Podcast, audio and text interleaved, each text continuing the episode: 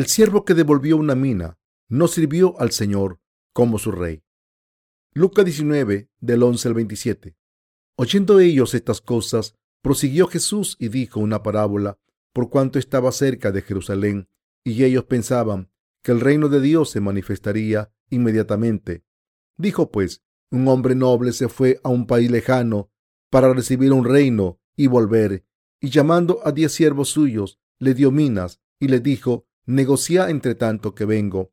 Pero sus conciudadanos le aborrecían y enviaron tras él una embajada diciendo, no queremos que éste reine sobre nosotros. Aconteció que vuelto él, después de recibir el reino, mandó llamar ante él a aquellos siervos a los cuales había dado el dinero para saber lo que habían negociado cada uno. Vino el primero, diciendo, Señor, tu mina ha ganado diez minas.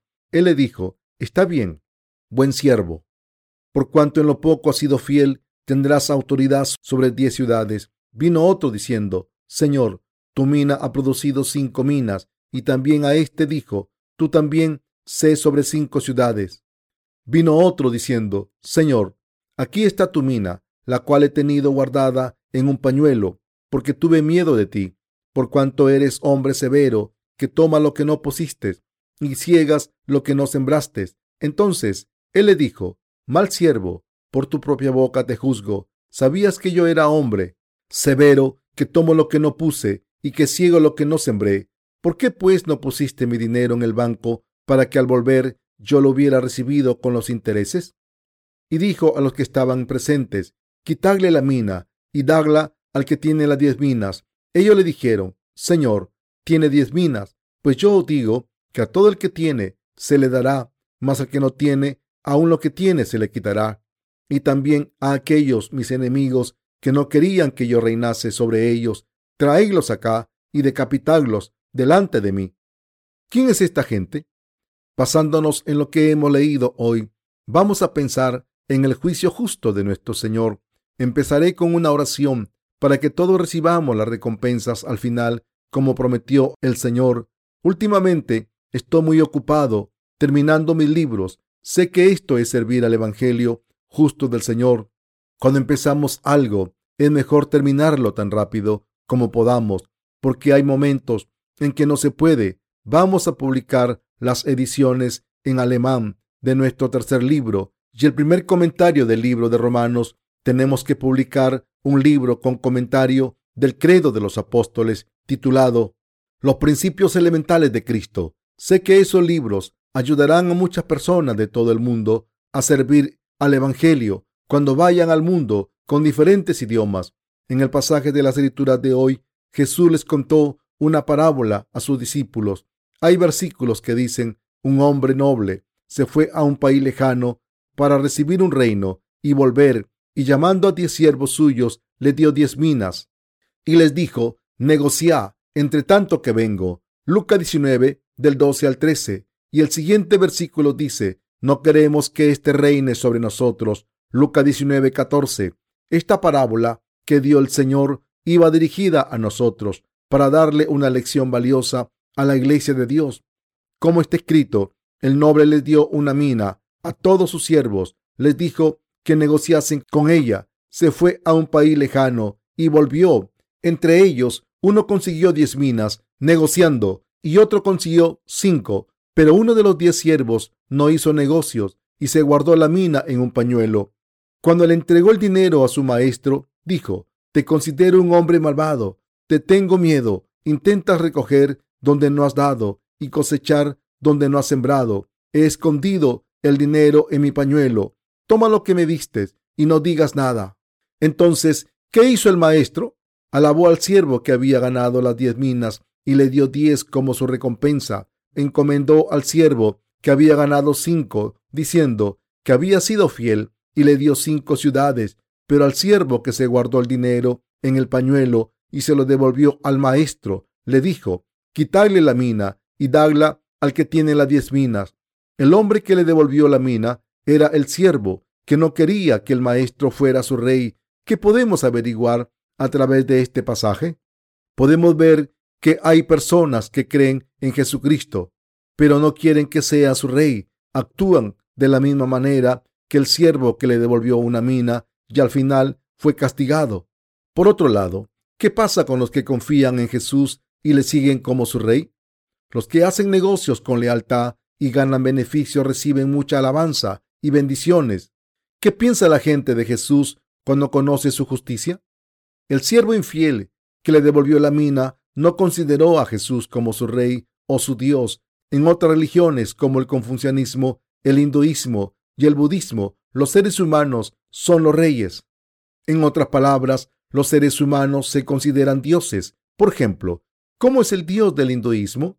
Creen que morir a uno mismo completamente es despertarse a uno mismo. Se dan cuenta de que hay un Dios dentro de ellos. Así es como alcanzan la iluminación suprema o nirvana. Este es el estado más alto en el que los hindúes se vacían a sí mismo y no sienten ningún ego. Según ellos, cuando no sienten emociones ni sentimientos humanos como hambre o sed, no tienen ningún pensamiento, pueden llegar a ser como Dios. Afirman que las personas que alcanzan ese estado de Dios se reconocerán en una familia rica y serán personas con virtudes que harán muchas cosas buenas por los demás.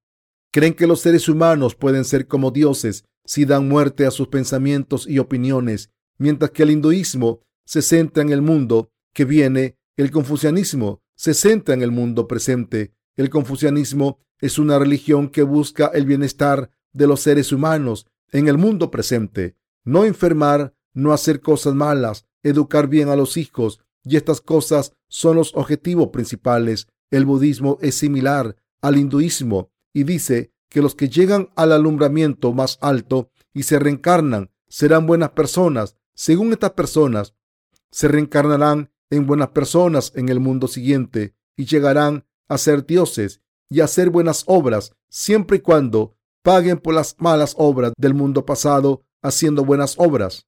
El denominador común de todas estas religiones es una ideología antropocéntrica. Para estas religiones, el hombre es el rey, el hombre es Dios y el hombre es el centro de todo. Sin embargo, el cristianismo es diferente. Tenemos un creador que lo creó todo, incluyendo a los hombres. Sabemos que somos sus criaturas y que vino a este mundo por nosotros. Fue bautizado, murió en la cruz para salvar a todos los seres humanos. Nuestra doctrina dice que Dios nos salvó del pecado, la muerte, la destrucción, la maldición y el diablo y nos adoptó como sus hijos. Quien crea en Jesús, creen en esto.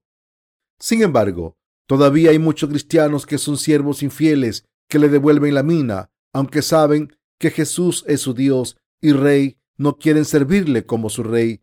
¿Cómo entienden a Jesús en su relación con ellos?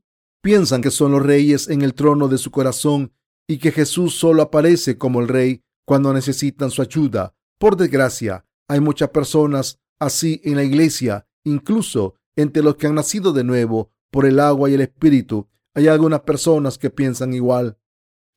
Cuando nos convertimos en nacido de nuevo, al creer en el Evangelio del agua y el espíritu, también recibimos la remisión de los pecados y el Espíritu Santo como un don. Y los que reciben el Espíritu Santo, después de haber recibido la remisión de los pecados, se convierten en Dios Todopoderoso. Aún así, hay algunas personas que no quieren que Jesús reine sobre ellos. ¿No es esto un problema?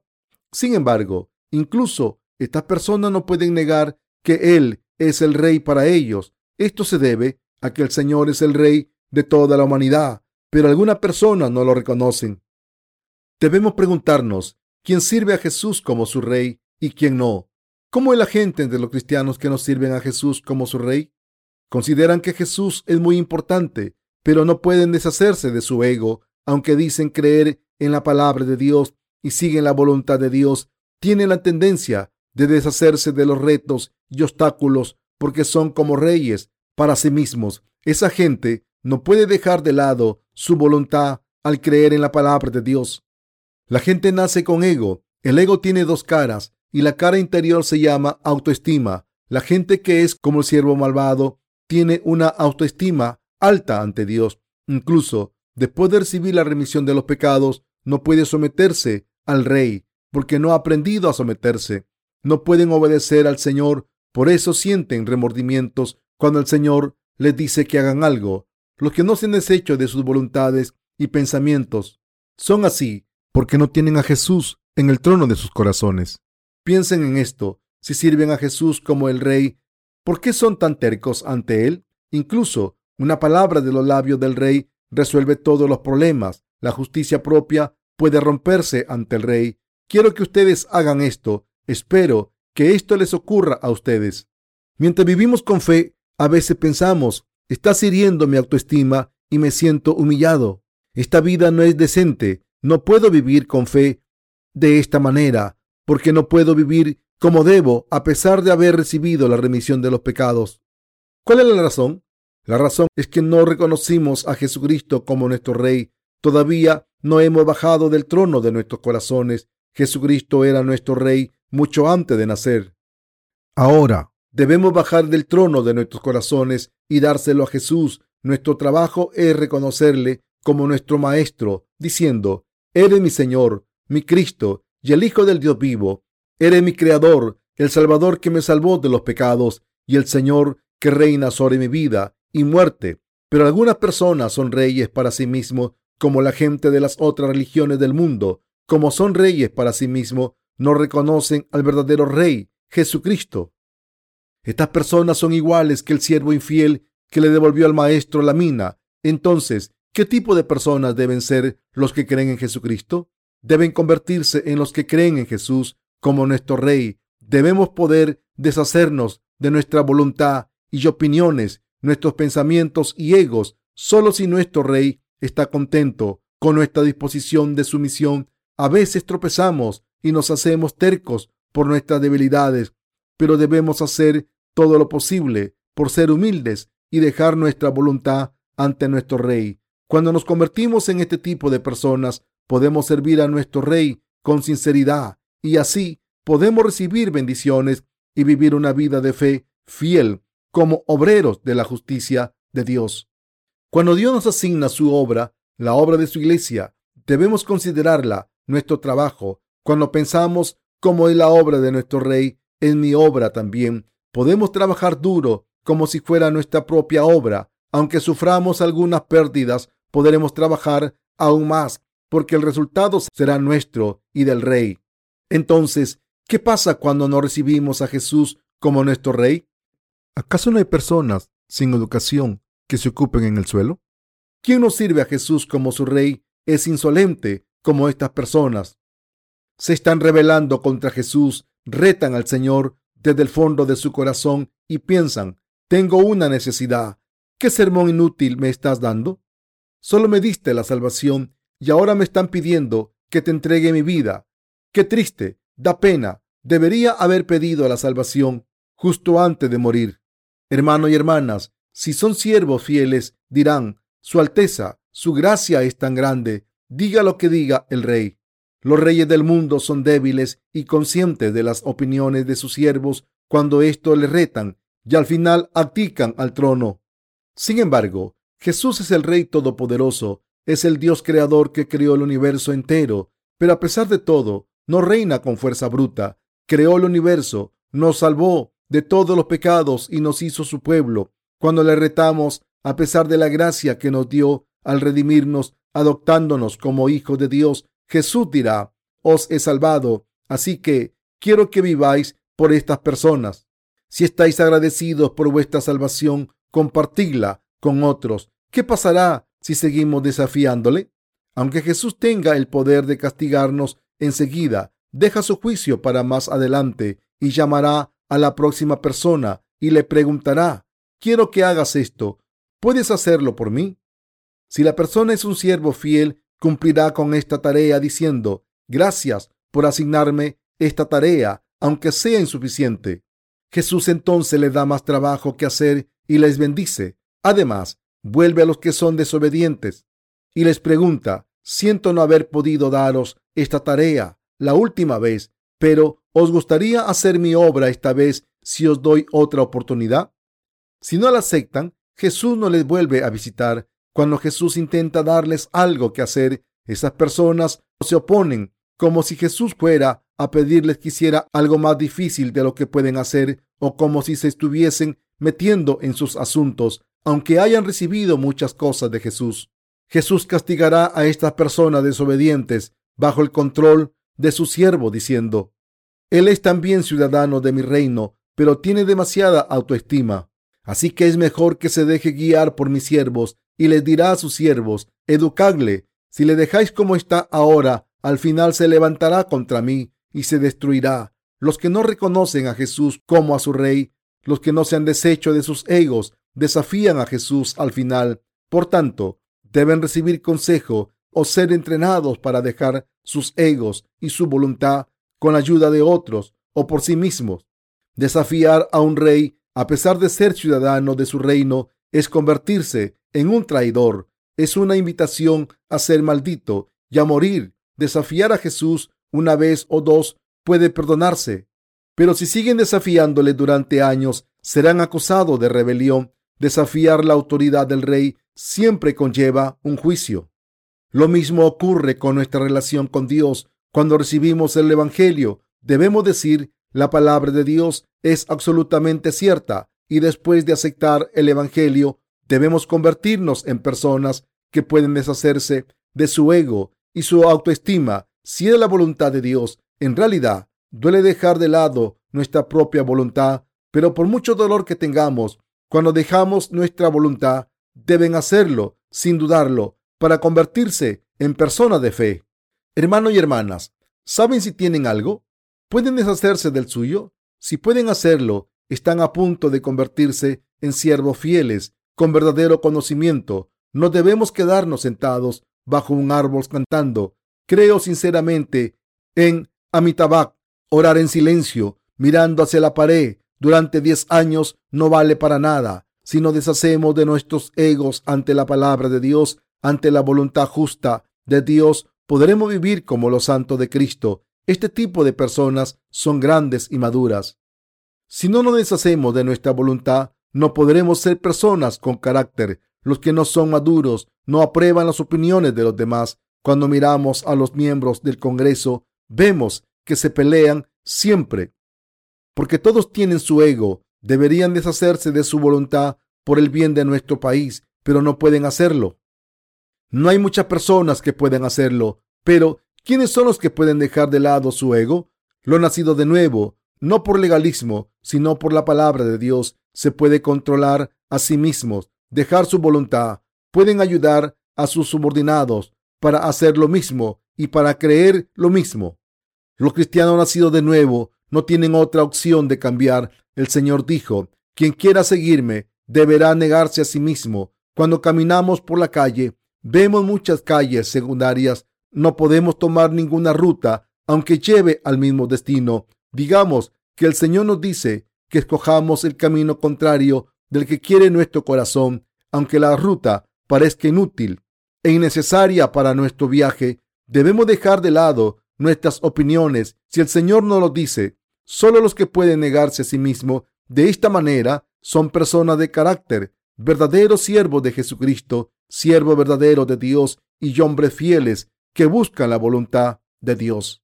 Nuestra vida de fe tiene muchos caminos. Aunque escojamos un camino obedeciendo la voluntad de Dios, hay muchas bifurcaciones por delante. Además, debemos escoger el camino que nuestro Señor nos da al dejar de lado nuestros pensamientos y opiniones Debemos obedecer la palabra de Dios. La persona que puede hacer eso es muy madura. Es una persona con virtudes. Hay un dicho antiguo que dice, no todo hombre fuerte y valiente se puede convertir en un general. Y por eso, solo los que pueden negarle pueden ser personas de virtud. Los que han dejado al Señor después de seguirle durante un tiempo son personas que no se pueden negar a sí mismas. Pero le dicen al Señor, Eres un hombre maduro, eres una persona muy poco razonable. ¿Cómo puedes pedirme algo que no me has dado? Pero sinceramente, ¿acaso el Señor no nos lo ha dado todo? ¿Es cierto que el Señor no nos ha dado nada? ¿No ha dado nada el Señor a sus hijos? No, no es cierto. El Señor nos dio el sol, el aire, la luz y todo tipo de grano para vivir cómodamente. Nos ha dado cosas para comer beber y todo lo que necesitamos hasta que morimos. Todo lo que tenemos es del Señor. ¿Qué no hemos recibido del Señor? Nada. ha redimido todos nuestros pecados, vino a este mundo, fue bautizado por nosotros, cargó con todos nuestros pecados, fue castigado por todos nuestros pecados y nos salvó completamente, nos hizo completos y sin pecados, y todavía dirían que no han recibido nada de Él? ¿Cuál sería una buena razón para deshacernos de nuestra voluntad, ya que hemos recibido todo del Señor? ¿Dónde podemos encontrar una buena razón para rebelarnos contra el Dios Todopoderoso? Algunas personas ven este mundo como si no lo vieran todo y por eso toman su decisión basada en sus egos, se sienten contentos con su vida y dicen, me parece bien saber todo acerca del mundo, ganar tanto dinero y disfrutar mi vida tal y como es ahora. Sin embargo, está escrito, el principio de la sabiduría es el temor de Jehová. Los insensatos desprecian la sabiduría y la enseñanza. Proverbios 1.7. Si no nos deshacemos de nuestras voluntades ante Dios que nos ha creado, nos ha salvado de todos los pecados, nos ha dado toda la comida y toda la bebida durante toda la vida. ¿Estamos siendo inteligentes? Debemos admitir nuestras debilidades y seguir la voluntad de Dios y hacer lo que le complace. Desafortunadamente, la gente tiene la tendencia de seguir hacia adelante. La gente tiende a ir recto sin mirar a su alrededor. Seguramente se habrán encontrado con esa actitud. Se apuestan la vida a una carta e insisten en sus pensamientos. Lo hacen a pensar de saber que se van a quedar sin un centavo tarde o temprano. No debemos hacer esto ante Dios. Dios nos ha mostrado misericordia y redimirnos de todos los errores y fallas. ¿Acaso no cargó con nuestros pecados personales y fue castigado por ellos? Por tanto, debemos servirle como nuestro rey, por lo menos debemos reconocerle como nuestro rey. Hoy en día hay muchas personas que están preocupadas por su autoestima diciendo que sus vidas les pertenecen a ellas. Es como un niño que no quiere dejar la comida que tiene en sus manos aunque le ofrezcan comida mejor, algunas personas intentan mantener su autoestima alta hasta su último suspiro. Piensan que son mejores que otros, incluso cuando están a punto de morir. Aunque no tengan comida, echan agua en un caso fingiendo cocinar algo para que la gente piense que tienen algo que comer. Se ponen maquillaje en la cara para no parecer estar pálidos por el hambre. Sin embargo, Debemos ser honestos ante Dios. ¿Qué? ¿No puede ser como rey? ¿Que lo puede hacer todo? El siervo infiel que le devolvió una mina le dijo a su maestro, Eres un hombre severo, intenta recibir sin dar primero. Entonces el maestro dijo, Trae al hombre aquí y matadle delante de mí. ¿Qué significa esto? Implica que tener ego hasta el final harán que mueran, nazcan de nuevo o no. No podrán ir al cielo ni podrán recibir la remisión de los pecados y lo demás. ¿Por quién debemos vivir? Hagamos lo que hagamos. Debemos escoger vivir por nuestro rey. Somos su pueblo. Los católicos son diferentes. Viven por la jerarquía de su iglesia. Escuchan al Papa y le obedecen. Diga lo que diga. Arriesgarían sus vidas si el Papa les dice que no ofrezcan sacrificios a sus antecesores muertos, pero ahora siguen ofreciendo sacrificios porque la jerarquía de su iglesia les ha permitido hacerlo contra la palabra del Rey Jesús. Pero nosotros los cristianos debemos vivir por Jesucristo solamente. Cuando su reino esté completo en la tierra, reinaremos con él. Hay muchas personas que han estado vagando sin conocer la verdad, incluso en la iglesia de Dios. Estoy seguro de que no pueden dejar su ego, porque nadie les ha enseñado a hacerlo hasta ahora. Ahora todos sabemos la verdad, entonces debemos dejar de lado nuestras voluntades aunque no lo hagamos al 100%. Cuando miro a mi alrededor, puedo ver quién no ha dejado su ego, pero hago como si no supiese nada. Deberían dejarlo. Por la palabra de Dios, nuestro trabajo es romper nuestro ego ante la palabra de Dios. Nadie puede romper su ego aparte de nosotros. Nosotros debemos hacerlo sin excepción si queremos seguir al Señor. Todos servimos a Jesús como nuestro Rey. ¿Acaso no es suficiente Jesús para ser nuestro Rey? Sí, lo es. Espero que no vivan como el siervo infiel que le devolvió al maestro la mina que le había dado cuando se fue. No pueden ser como la persona que devolvió cinco minas. Intenten ser por lo menos como el siervo que le devolvió dos. Todos podemos hacer esto cuando nos deshacemos de nuestros egos. Quiero que se examinen a sí mismos ahora mismo y dejen su ego. Deben dejar su ego por lo menos una vez en su vida. Espero que puedan hacerlo con la fe que confiese. No soy nadie ante ti. Jesús, eres mi Salvador, mi Rey y mi Dios. No hay nadie como tú. Solo tú eres mi Dios, mi Maestro, que me bendice y merece mi servicio. Te seguiré, viva o muera. Entonces Jesús le bendecirá, diciendo, como eres bueno y fiel en las cosas pequeñas, te doy autoridad sobre diez ciudades. Oro para que todos sean como el siervo fiel que le devolvió diez minas a su maestro. Oro para que el Señor nos dé esta fe.